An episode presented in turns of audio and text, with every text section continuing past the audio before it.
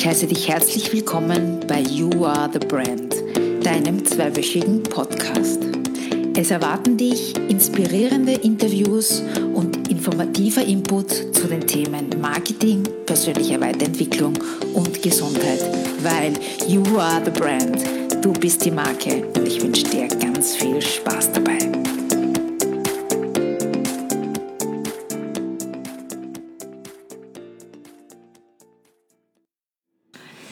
Hallo, herzlich willkommen beim You Are the Brand Podcast. Heute mit der insgesamt schon 40. Folge. Die heutige Folge wird ein bisschen anders sein als wie die bisherigen, beziehungsweise es wird eine ganze Reihe geben, die ich mit meiner neuen Co-Moderatorin, mit der Gerlinde Götz, aufnehmen werde. Hallo liebe Gerlinde. Hallo Alexandra. Wie wird das Ganze ablaufen? Ihr bekommt, wenn ihr so wollt, zwei Marketing-Experten für eins, also zwei in einem Podcast. Und wir werden verschiedene Folgen aufnehmen, eben zugeschnitten auf Jungunternehmer. Was wir darunter verstehen, das kommt dann noch danach. Und das wird, wie gesagt, eine Reihe sein. Dazwischen werden sicherlich auch immer wieder, wie bisher, die Interviews mit KMUs hier auch eben einfließen. Aber eben, wie gesagt, jetzt mit meiner neuen Co-Moderatorin. Und die heutige Folge heißt Marketing. Wie gehe ich es überhaupt an? wo wir gleich beim Thema sind. Für wen ist denn überhaupt diese Reihe gedacht? Was verstehen wir darunter und wer kann da am meisten profitieren? Gelinde, kannst du uns da vielleicht einmal ein bisschen was darüber erzählen? Ja, also wir haben im Vorfeld natürlich darüber nachgedacht, für wen können wir den guten Content liefern? Und wir sind zu dem, zu dem Schluss gekommen, Unternehmer im Allgemeinen, und damit meinen wir äh, EPUs, aber auch kleine Unternehmer, die mehrere Mitarbeiter haben. Das können auch Jungunternehmer sein, Einzelunternehmer. In Wahrheit alle, die keine eigene Marketingabteilung haben, sondern die Entscheidungen zum, zum Thema Marketing selber treffen müssen. Beginnen wir gleich einmal ganz am Anfang, nämlich bei der Definition. Wir haben jetzt selber, obwohl wir, wir glaube ich, da vom Fach sind und es auch gelernt haben, ein bisschen herumgegoogelt und haben uns die verschiedenen Definitionen angesehen, die, wo uns viele einfach auch nicht wirklich äh, zufriedengestellt haben, glaube ich. Jetzt ist natürlich die Frage, was ist denn? Gibt es überhaupt eine richtige Definition oder anders? Wie sehen wir denn? Was sehen wir als eine richtige Definition von Marketing an? Liebe Gelinde, was, was sagst du dazu? Was hast du da im Netz darüber gefunden? Also ich muss dazu sagen, wir haben natürlich den richtigen Hintergrund, die Ausbildung, was jetzt Marketing-Definitionen angeht. Äh, nichtsdestotrotz sind die teilweise so schwer verdaulich und so theoretisch gefasst, dass ich glaube, dass man sich da nicht wirklich was darunter vorstellen kann. Finde ich ganz lustig, weil es geht um, um die Definition von Marketing und im Marketing sagt man so gerne, es soll Bilder im Kopf schaffen. Das schafft nicht wirklich Bilder, sondern viele, viele Verwirrungen. Ähm, ich habe für mich inzwischen eine Definition von Marketing gefunden, die, wie ich glaube, gut verständlich ist und die vor allem auch Einzelunternehmern ein, ein gutes Bild schafft. Marketing bedeutet für mich, Produkte und Dienstleistungen so zu gestalten, dass jemand sie gerne kaufen möchte und freiwillig Geld dafür ausgibt. Mhm. Und oft hören wir ja immer auch in, in Beratungen, na, ist das jetzt Werbung? Das ist auch so ein gängiges ich Vorurteil, weiß nicht, ob das das richtige Wort ist. Ich glaube, ich glaub, da geht es um eine, um eine starke Vermischung von unterschiedlichen Begrifflichkeiten. Zu der Zeit, wo meine Mama noch an der Handelsakademie oder Handelsschule? Nein, an Nein. der Welthandel, ja, Welthandel, an der Welthandel studiert hat. Ja. Ganz genau. Äh, damals hat das noch Absatzwirtschaft geheißen. Und ich glaube, dass sich Marketing nicht wirklich einen Gefallen damit getan hat mit dieser Umbenennung oder die Absatzwirtschaft einen Gefallen getan hat, weil bei Absatzwirtschaft war noch klar, es handelt sich um ein betriebswirtschaftliches Steuerungsinstrument. Sprich, da geht es nicht um irgendeine, geht es nicht um bunte Bilder, da geht es wirklich um Zahlen, um messbare Betriebsergebnisse, um Unternehmensziele. Und das ist sehr häufig auch die Basis, die vergessen wird. Und das ist noch immer die Grundlage, aber sie wird einfach, wie du richtig sagst, vergessen. Ich glaube einfach, weil mittlerweile so viel an, an anderen Marketingkanälen oder Werbekanälen in den Vordergrund tritt. Und es ändert sich zwar die Ausprägung, aber wenn ich meine Hausaufgaben nicht gemacht habe, dann kann ich zwar viel Zeit und Geld investieren, ich riskiere aber damit, dass ich meine Ziele nicht erreiche. Jetzt haben wir gelernt, dass einfach Marketing natürlich sich vor allem auf das Produkt oder auf die Dienstleistung, dass sich das auf das abzielt.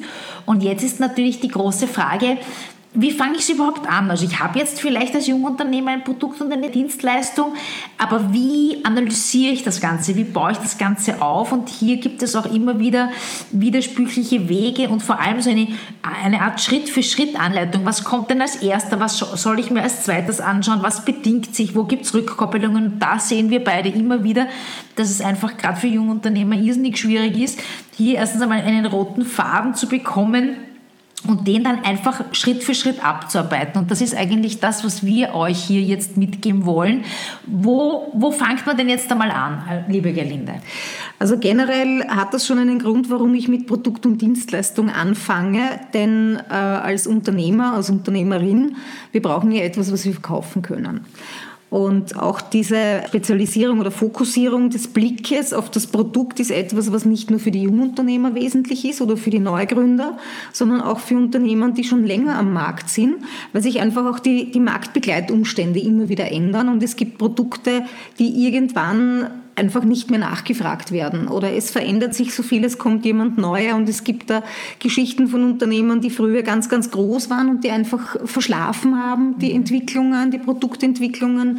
Und mittlerweile, also ich erinnere mich an BlackBerry, die mittlerweile gar nicht mehr präsent Leider, sind. Ja, ja und die äh, wahnsinnig, wahnsinnig äh, tolle Produkte hatten und wirklich führend waren. Oder auch Kodak beispielsweise. Mir fällt immer Nokia ein, weil das war ja der ja. Marktführer schlechthin. Also das zeigt auch, dass diese Beschäftigung mit Produkten und Dienstleistungen tatsächlich etwas ist, was man nicht nur zu Beginn macht, sondern was man im gesamten unternehmerischen Leben immer wieder mal anschauen sollte. Und wir leben davon, dass am Ende des Tages irgendein Kunde für unsere Produkte und Dienstleistungen Geld bezahlt. Mhm. Und das sollte man auch immer ein bisschen im Hinterkopf behalten. Und das ist auch der Grund, warum wir unsere Produkte und Dienstleistungen an den Markt, an den Kunden anpassen müssen. Und wenn man jetzt das, den Luxus hat, ganz, ganz am Beginn zu stehen und sich da auch noch überlegen kann, welches Produkt möchte ich denn anbieten? Was ist denn meine eigene Expertise? Was ist meine Qualifikation? Was kann ich gut? Wo weiß ich, dass ich gut bin? Vielleicht bin ich besser als, als andere, als der Mitbewerb dann habe ich natürlich jede Möglichkeit, mir mal anzuschauen, welche Produkte würden den Kunden gerne kaufen wollen. Und man kann es, glaube ich, gut auf den, auf den Punkt bringen, kein Produkt ohne Kunden, kein Produkt ohne Kundennutzen. Und der Kundennutzen ist ganz einfach gesagt, what's in it for me? Was habe ich davon? Warum soll ich das kaufen? Und früher war es doch so gelinde, dass man ein Produkt einmal entwickelt hat und dann hat man das versucht zu verkaufen. Und heute kann man fast sagen, ist es sogar umgekehrt. Da schaut man sich an, was kann der Kunde brauchen und entwickelt dann ein Produkt. Beziehungsweise vielleicht hat man schon eine grobe, eine grobe Idee, aber entwickelt es dann mit dem Kunden, wenn man so will, zu Ende. Ja. Das ist immer dieses, dieses klassische Beispiel, dass du ja, zum Beispiel ein gutes Beispiel sind so Apps, die werden entwickelt und dann werden sie nach und nach eben durch diese Updates eigentlich angepasst. Ja an den Kunden? Also ich glaube, es äh, hat sich natürlich insofern sehr, sehr viel verändert, weil wir mit so vielen unterschiedlichen Produkten konfrontiert sind. Es wird das Angebot immer größer und immer undurchschaubarer, das muss man auch sagen. Wir haben ja auch heutzutage das Problem, was, was man immer sehr gerne hört, du musst einen USP nennen, also diese Unique Selling Proposition, diese einzigartige Produktnutzen oder, oder Verkaufsvorteil. Das hat in den 50er Jahren wahnsinnig gut funktioniert, weil wir da einfach weniger Produkte am Markt hatten. Heute ist es so, dass viele Produkte ähnlich oder austauschbar sind und ich kann nicht endlos einzigartige Alleinstellungsmerkmale erfinden oder mir ausdenken. Das merken die Kunden recht schnell, dass das dann auch vielleicht nicht, nicht immer der Wahrheit entspricht. Und daraus resultiert auch, dass man Produkte anders entwickelt. Also man nimmt viel mehr Rücksicht darauf, was die, die Kunden tatsächlich haben wollen. Mhm. Und man hat einfach auch gelernt, dass das eine Möglichkeit ist, sich vom Mitbewerb deutlich zu differenzieren. Aber nichtsdestotrotz kann man sagen, man muss einmal sich das eigene Produkt und die Dienstleistung anschauen. Und da, da, da setzen wir jetzt einmal voraus, dass es qualitativ top ist und, und, und, oder wenn es eine Dienstleistung ist also einzigartig nicht, aber dass es einfach von hoher Qualität ist, das, das wollen wir jetzt hier nicht in Frage stellen. Aber ich muss einmal das Produkt in den Fokus stellen. Und wie gehe ich es dann weiter an? Also das erste ist natürlich, dass ich mir mal das Produkt anschaue und der nächste Schritt wäre, wenn ich jetzt so, ich klammere jetzt mal, weil wir es praktisch ja. halten wollen und, und kurz halten wollen. Ich klammere jetzt einmal so Dinge wie äh, Vision, Mission, Unternehmensphilosophie und ähnliche Dinge aus. Das ja. werden wir vielleicht in einer anderen Folge dann besprechen können. Mhm. Der nächste Punkt wäre natürlich, wenn ich mal weiß, was ich anbieten möchte, dass ich einen kurzen Blick einmal auf den Mitbewerb äh, werfe. Allein aus dem Grund, weil ich mir da möglicherweise sehr viel an Arbeit erspare und vielleicht auch an Enttäuschung erspare, weil wir natürlich immer von uns selber ausgehen, was ein sehr guter Startpunkt ist.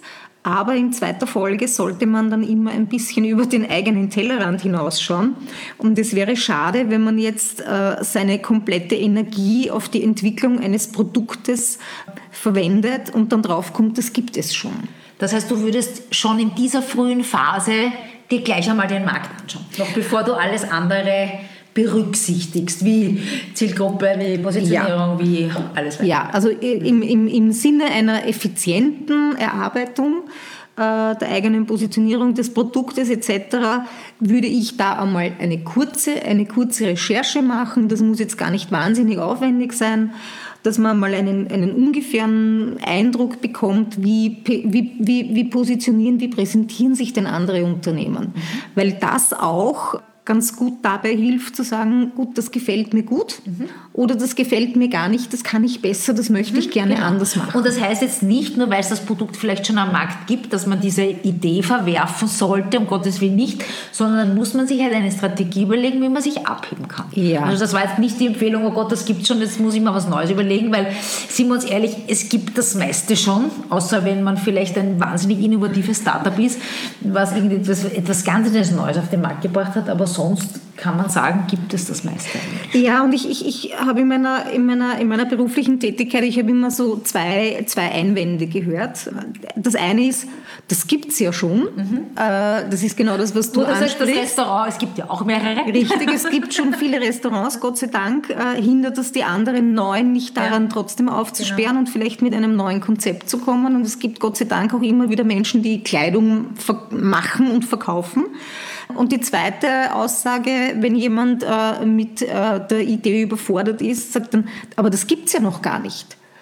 Und ich denke mir dann immer, man muss sich dann schon entscheiden, ist es jetzt das Hindernis, dass es das schon gibt oder dass es das noch nicht gibt. Und ich Wirklich, glaube, das gibt so diese, die, ja, diese aha, das weil die dann, weil das die Angst ist oder was glaubst du ist da das Motiv? Ich glaube, das liegt daran, dass es so neu ist, dass man so überfordert ist von dem Gedanken, jetzt muss ich ein ganz neues Konzept, eine neue Idee dem Markt erst erklären. Mhm. Ah, ich denke aber, ich denke aber, das macht ja gutes Marketing aus, mhm. Dass ich in einer gut verständlichen Art und Weise meinen, meinen potenziellen Kunden erklären kann, warum solltest du denn das kaufen? Warum kannst du das brauchen? Wobei hilft dir das? Was macht es dir leichter? Oder welches Problem löst denn das? Genau. Okay, das heißt, wir haben eben, ich fasse nochmal kurz zusammen, wir haben gesagt, also Produktdienstleistung, klar, und dann auf jeden Fall gleich einmal über den Teller anschauen, was, was, was ist denn da noch so am Markt? Mhm. Das wäre dann die zweite der zweite Bereich, den man sich anschauen sollte im ersten Schritt. Wie sieht dann der dritte aus, Gelinde? Im dritten Schritt, und das ist dann die Frage, wie viel Theorie man für sich selber oder wie viel Denkarbeit man dann schon investieren möchte. Ich würde dann als nächsten Schritt eine SWOT-Analyse, aber das geht sehr in Richtung Mitbewerberanalyse, Marktsegmentierung, eine, SWOT, eine kurze SWOT-Analyse machen. Ähm, erklär bitte, was das ist. Ja, also bei der SWOT-Analyse geht es darum, dass man seine eigenen Stärken und seine eigenen Schwächen welchen möglichen Chancen oder Risiken gegenüberstellt. Das heißt, ich schaue mir an meine, meine internen Ressourcen und vergleiche sie mit den externen Ressourcen. Da gibt es Unterlagen dazu, da kann man, das kann man googeln, da gibt es auch ganz gute Anleitungen und da kann man für sich einmal relativ leicht niederschreiben in einem ersten Schritt, wo man denn selber steht. Mhm. Da geht es wirklich darum, sich selber im Vergleich mit anderen einmal wahrzunehmen und herauszufinden, was könnten denn so Punkte sein, die man auch ganz gut in den Markt kommunizieren mhm. kann? Und das Stichwort, was mir dazu einfällt, wäre bitte objektiv sich gegenüber anderen zu, das zu analysieren, weil oft wird ja manchmal auch sich ein bisschen selber in die eigene Tasche gelogen. Ja, ich glaube auch, dass es bei solchen Dingen immer, immer hilfreich ist, wenn man irgendjemanden zweiten hat, der einen Feedback geben kann. Ja, das, müssen, das müssen, das können Kunden sein, wenn man schon welche hat. Äh, weil ich glaube, die viel größere Gefahr, als das sich in die eigene Tasche zu lügen, ist, dass man die eigenen Fähigkeiten unterschätzt und sehr häufig Dinge, die man sehr gerne macht oder die einem leicht fallen, mhm. dann einfach nicht mit der entsprechenden Wertschätzung Und du hast es jetzt richtig gesagt, nämlich unterschätzt und ja. nicht überschätzt. Ja. Weil es ist dieses, ein bisschen dieses Licht da unter den Scheffel zu stellen. Richtig. eher die Gefahr, als hinauszugehen und zu sagen, ich bin der Beste, der Tollste, kommt alle zu mir und kauft. Das ist mir sehr selten passiert, dass mir da jemand begegnet ist und ich glaube auch, dass das keine gute Strategie naja, ist. Naja, ja. es ist, weißt du, es ist natürlich so schwierig, weil, weil es, nur weil es für dich klar ist und logisch, weil du etwas gelernt hast, weil du einfach Erfahrung in einem Ding hast, dann hat man oft das Gefühl, der andere weiß das ja eh auch. Ja, ich glaube, vor allem je leichter es einem fällt, umso, umso weniger äh, assoziiert man es mhm, mit Arbeit. Richtig, ja. ja. Völlig richtig. Ja. Na gut, jetzt habe ich mir die Chancen und die Risiken angeschaut und die Stärken und die Schwächen, habe das einfach alles analysiert, auch über, über den Mitbewerb und was schaue ich mir jetzt an? Was wäre jetzt der nächste logische Schritt? Der nächste logische Schritt wäre eine Zielgruppenanalyse. Wie, wie gehe ich in das an? Naja, die Zielgruppe ist natürlich schon das Herzstück neben dem Produkt äh, und hängt auch sehr eng damit zusammen, denn die äh, Zielgruppe sind die Menschen, die mein Produkt überhaupt brauchen können. Also die Personen, denen ich es überhaupt einmal verkaufen möchte, die Bedarf haben. Und sehr häufig, und das ist speziell, wenn man am Anfang steht, äh, und bei manchen Produkten ist es dann so, dass jemand sagt, naja, eigentlich kann es eh jeder brauchen. Mhm. Und das ist prinzipiell bei vielen Dingen richtig. Äh, die Problematik ist aber, das ist so wie wenn ich eine Hose verkaufe. Ich nehme dann immer gerne dieses Beispiel, dieses One Fits All, was diese Ich habe keine Zielgruppendefinition. Äh, ganz genau, und da bin ich dann immer bei dieser One-Size-Hose, also One Fits All, die passt dann eigentlich äh, den meisten nicht und mhm. einem zufällig wird sie passen. Mhm das Schwierige ist natürlich immer, dass man, wenn man Zielgruppen definiert, äh, dass man irgendwo sich einmal fokussieren muss und dass man vielleicht Dinge weglässt. Was sich da sehr, sehr gut bewährt hat, ist, dass man sich einmal überlegt, wer könnte das Produkt denn überhaupt brauchen und wofür könnte man es brauchen. Häufig ergeben sich dann Anwendungen, die einem im ersten Moment gar nicht äh, so präsent waren und die man vielleicht noch gar nicht berücksichtigt hat.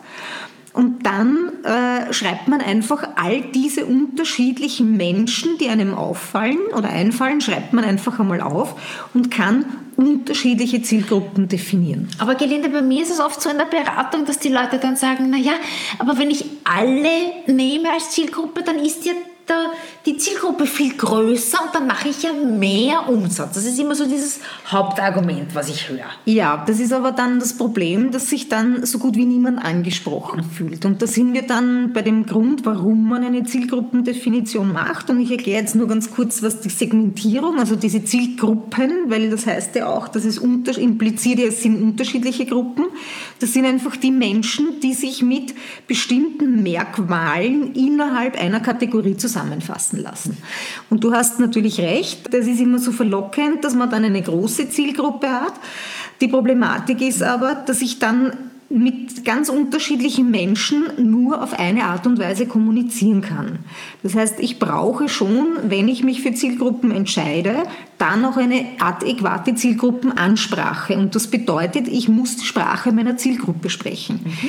Und dafür, wenn ich, ich kenne das genauso. Du hast äh, dafür so ein wahnsinnig nettes Beispiel. Genau. Bitte das ist nämlich immer, das hören, weil das ist wirklich sehr Immer wenn ich mit so viel Unverständnis konfrontiert bin und mit so fragenden Blicken, äh, dann sage ich immer als Beispiel, ich habe ein Anliegen, ich möchte jemanden um einen Gefallen bitten. Und ich bitte meine Mutter um einen Gefallen, ich bitte eine Freundin um einen Gefallen oder ich bitte meinen Chef um einen Gefallen. Das ist immer der gleiche Gefallen und ich bin immer der gleiche Absender. Aber wenn ich denen Briefe schreibe, werden die Briefe ganz anders ausschauen. Und genauso kann man sich diese Zielgruppenansprache vorstellen. Das heißt, ich kommuniziere, ich äh, erzähle das, was meine Geschichte und das, was ich eigentlich transportieren möchte an, Inhalten, erzähle ich in einer Form, die für denjenigen, der meine Botschaft hört, einfach maßgeschneidert ist und gut passt genau, und verständlich ist. Bei der Mami wird es wahrscheinlich, liebe Mami, bitte mach mir das und das und beim Chef wird es wahrscheinlich heißen, entweder sehr geehrter oder lieber Herr Doktor sowieso, darf ich Sie bitten, keine Ahnung, ganz, genau, ganz anders. Ganz ne? genau. Und darum ist, es auch, darum ist es auch so wesentlich, äh, dass man darauf achtet, weil man muss sich nur mal vorstellen, was passieren würde, wenn man diese Briefe vertauschen genau. würde. Aber es ist aber noch einmal ganz konkret gesagt, es ist immer das gleiche Ziel ja. und es ist eigentlich immer der gleiche Inhalt, es ist nur alles verpackt, wenn man so will, oder? Also, ja, so kann so man es sagen. Ja, ne? also so im ersten Schritt, wenn ich äh, das gleiche Produkt, die gleiche Dienstleistung mhm. verkaufe, ja. Und da kommen natürlich dann schon noch ein paar zusätzliche Kriterien dazu, aber das soll einmal veranschaulichen, ja. warum das so genau. wesentlich ist. Und zum, zum Thema Segmentierung würde ich auch noch gerne was dazu sagen oder hinzufügen. Äh, die Segmentierung hat jetzt nicht nur mit der Ansprache zu tun, sondern die Segmentierung hilft uns, unsere potenziellen Kunden einfach besser überblicken zu können. Und im Idealfall überlegt man sich, wer sind denn mögliche Zielgruppen und wenn man die einmal definiert hat, dann wäre der nächste Schritt, dass man sich überlegt, welche Zielgruppe möchte ich denn als nächstes adressieren. Und da kommen verschiedene Kriterien dazu. Wie leicht äh, verstehen die meine Botschaft? Wie schnell kann ich denen was verkaufen? Was ist denn für mich die am, am meisten versprechende Zielgruppe? Und üblicherweise geht man so vor, dass man die Ressourcen, und das ist ja das Problem gerade bei kleinen Unternehmen, in der Theorie kann ich so viele Zielgruppen ansprechen, wie ich an Kommunikation mit meinen Arbeitsmöglichkeiten, mit meinen Ressourcen abdecken kann. In der Praxis ist es so, wir werden wahrscheinlich ein, zwei, drei unterschiedliche Zielgruppen ansprechen können. Und abge, abgestimmt auf unsere Ressourcen suchen wir uns dann einfach auch die Zielgruppe aus, die einfach für uns am leichtesten zu erreichen ist. Und die nächste Zielgruppe nimmt man üblicherweise dann dazu, wenn die erste Zielgruppe ausgeschöpft mhm. ist. Also wenn ich dort so viel wie möglich verkaufen kann, dann gehe ich das nächste an. Mhm. Und noch einmal zusammengefasst, also wir meinen halt unter Segmentierung, dass man die vorhandene Zielgruppe einfach noch einmal bricht sozusagen, also noch einmal teilt und im Detail analysiert nach unterschiedlichen Kriterien. Also genau. das können diese klassischen soziodemografischen Kriterien sein. Das kann aber auch, wenn man jetzt so im, im Unternehmensumfeld, also B2B, Business to Business, dann kann das sein, wie viele Mitarbeiter hat ein Unternehmen, wo ist denn der Standort des Unternehmens, wie schaut die Einkaufspolitik aus. Da gibt es unendlich viele Faktoren, aber da sucht man sich einfach diejenigen aus, die für, für einen selbst die diejenigen sind, die man am leichtesten umsetzen kann. Mhm. Weil die, die klassischen Segmentierungskriterien wie früher, wo man nach, nach, Berufs-, also nach Ausbildungsstand oder nach Geschlecht und nach Alter, das ist ja auch heutzutage schon sehr überholt, weil wenn man sich nur überlegt, wenn man, äh, mir fällt das gutes Beispiel ein, die Silver Ager, also die ältere Generation, 60 plus, na, da gibt es die, die mit früheren 30-Jährigen vergleichbar sind oder wirklich mit 60 plus da muss man sich wirklich auch schon neu, neuere Kriterien eigentlich über, überlegen, wie man das segmentiert. Ja, ich denke, die, die Soziodemografie, das ist einfach eine Basis. Mhm. Das ist jetzt noch nicht ganz so, dass man es komplett vernachlässigen kann, aber ich glaube, man, man hat nicht seine, sein, sein vollständiges Potenzial ausgeschöpft. Ja, Und da gibt es auch so ein schönes Beispiel, ähm, das immer wieder gerne zitiert wird, von den soziodemografischen Merkmalen. Das ist ein, ein Mann, also Mann, der ist Brite, der hat eine bestimmte äh, Altersgruppe, er hat ein bestimmtes Einkommen und das eine kann sein der Prince Charles, es kann aber auch der Ossi Osborne genau, sein. Ja, und die sind ja wirklich dia diametral entgegengesetzt und dann kommen einfach noch ganz viele unterschiedliche Kriterien hinzu. Man muss natürlich schon unterscheiden, spreche ich jetzt einen Endkunden an oder spreche ich ein Unternehmen an? Und da sind andere Kriterien Richtig. relevant. Aber diese Segmentierung hilft uns einfach auch, die Zielgruppen besser zu verstehen. Mhm. Und ähm, wenn, man, wenn man das jetzt konsequent weiterführt, dann kommt man natürlich auch zu den sogenannten Personas oder Buying, Buying Personas. Die nennt man auch so gerne Avatare. Ja, ich sage immer so gerne Avatare. Genau, und Alexandra, erklär uns doch bitte, wie du deinen Kunden dabei hilfst, ihre, ihre ja. Personen besser zu verstehen. Mhm. Das mache ich so, also wie Gerlinde schon gesagt hat, bei Personas oder Zielgruppen, aber da, wie schaut das aus? Also hier gehe ich so vor oder wir, dass man sich wirklich eine konkrete Person anschaut. Also was meine ich damit? Also ich nehme meine Paradezielgruppe her.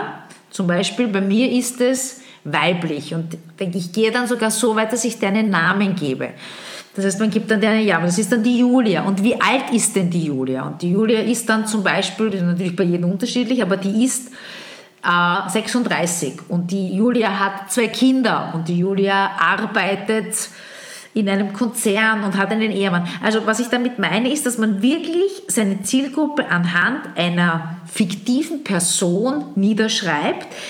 Also das ist dann der Wunschkunde der idealtypische Ideal, genau, Vertreter. Der idealtypische, genau, Vertreter, das ist ein gutes Wort. Und dann habe ich von dem wie ein Bild vor Auge. Die Gerlinde hat mir auch gerade gesagt, dass sie das einfach, dass sie den wirklich visualisiert.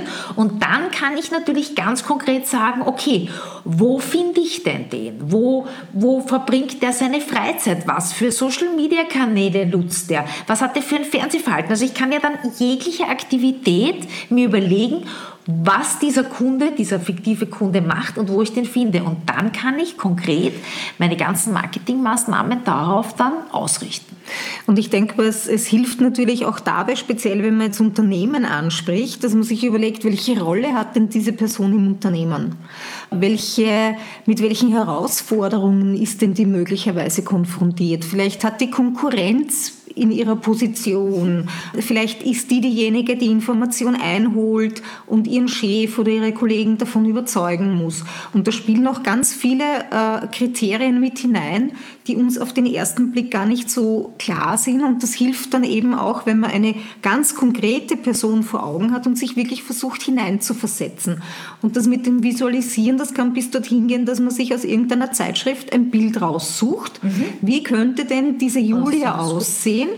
Und wenn ich mit der Julia kommuniziere, dann schaue ich das Bild von der Julia an. Und das mag jetzt ein bisschen komisch klingen, aber es hilft einem wirklich, weil wir nicht so rational funktionieren, sondern weil das einfach auch hilft, ein bisschen auf emotionaler Ebene eine Verbindung zu schaffen und anzugucken. Und ich habe eine, eine Folge gemacht, nämlich die Podcast-Folge Nummer 12. Da ging es eben über die Zielgruppe und da habt ihr auch die konkreten Fragen drinnen, wie man eben so eine Persona dann analysieren kann. Da gibt es ein bisschen eine Hilfestellung. Also wenn, wenn euch das interessiert, dann bitte Folge 12 reinhören. Da gibt es dann die konkrete Anleitung. Das war's von unserer Seite mal für heute. Das war jetzt der erste von insgesamt drei Teilen über Marketing, über die Grundlagen des Marketing und darüber, wie wir, was wir für einen Leitfaden empfehlen, wie man es einfach angeht, wie man das eigene Unternehmen, Produkte oder Dienstleistungen einfach analysiert. Ja, und nach der Analyse kommt dann die Umsetzung aufbereitet für den jeweiligen Kunden, für die jeweilige Zielgruppe, für den jeweiligen Markt, wo wir eben uns auch die Segmentierung und die unterschiedliche Ansprache angeschaut haben und das nächste Mal, glaube ich, wäre es dann gut, wenn wir uns mit dem Kunden nutzen und mit Kundenperspektive und Bedürfnissen und Problemlösung und all diesen Dingen beschäftigen. Genau. Und was wir natürlich auch wollen mit diesem Podcast ist, dass wir einfach auch aufzeigen wollen, wie, wie komplex einfach dieses Marketing-Thema an sich ist und wir immer wieder überrascht sind, wenn wir so in so Beratungsforen und auch bei so Gründerworkshops immer wieder erfahren, dass viele raten, dass auch das Marketing von ähm, einfach vom Gründer mitgemacht wird. Und da sind wir dann wieder immer sehr überrascht, weil es einfach ein wahnsinnig komplexes Thema ist. Und wir nicht nur, weil es unser Job ist oder unsere Dienstleistung ist, sondern weil wir einfach finden, dass es ja ein Wahnsinn ist, das dann auch vielleicht auch das noch selber zu machen? Ich glaube, der Punkt ist einfach, dass man sehr viel an Erfahrung braucht. Also es ist schon richtig, man kann mit, mit äh, gesundem Hausverstand viel abdecken äh, und viele eigene Ideen entwickeln. Aber ich denke, alleine wenn wir uns anschauen, wie, wie oft wir gemeinsam Themen diskutieren und wie es da un unterschiedliche Erfahrungen gibt, ich glaube einfach, man, man vertut sich viele Chancen äh, gerade zu Beginn und verbrennt sich möglicherweise eine gute Zielgruppe damit, dass man sich nicht optimal präsentiert. Ja. Und äh, ich glaube auch, dass es ein bisschen zu kurz kommt in der, in der Finanzplanung, in der unternehmerischen, dass Marketing etwas ist, was man vielleicht zumindest sich eine Beratung gelegentlich gönnen sollte und das auch eine Fremdleistung und sein das kostet ja auch nicht die Welt. Also das muss man ja auch dazu sagen. Ich sage immer, das ist so wie wenn ich mir ein gutes Messer kaufe, kann ich, bin ich deswegen noch immer kein, kein Haubenkoch. Genau. Ja, ich, ich, ich, kann vielleicht das Rüstwerkzeug äh, irgendwie bedienen und darum ist es dann auch, wenn wir dann in die Umsetzung kommen, äh, auch schwierig, wenn es dann jetzt einmal um Webseiten, um Logos oder ähnliches geht, weil man dann bei einer Webseite, dann habe ich jemanden, der kann programmieren, aber der weiß noch lange nicht Bescheid, wie schaut denn so dieser Kaufprozess aus und wie schaut die ideale Kundenansprache aus.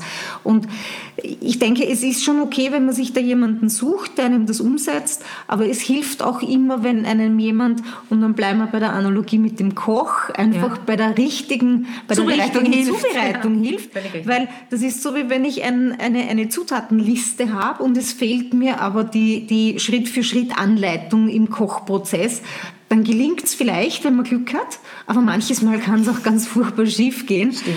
Und das ist einfach etwas, wo wir, wo wir euch gerne ersparen möchten, dass ihr da Lehrgeld zahlt, sondern wirklich mit, der, mit, der, mit einer guten Strategie und mit einer guten Planung und einem guten Überblick da einfach ein bisschen Struktur reinbringen kann, dass man weiß, was sind die richtigen Schritte. Und gerade am Anfang, es geht dann vielleicht einfach ein bisschen schneller von der Zeit her, dass man dann einfach Geld verdient mit seiner Geschichte. Das, das wäre stimmt. ja, das wäre, da wäre uns ja allen geholfen. In diesem Sinne freuen wir uns in zwei Wochen, wenn wir euch wieder hören oder wenn wir für euch wieder etwas produzieren dürfen.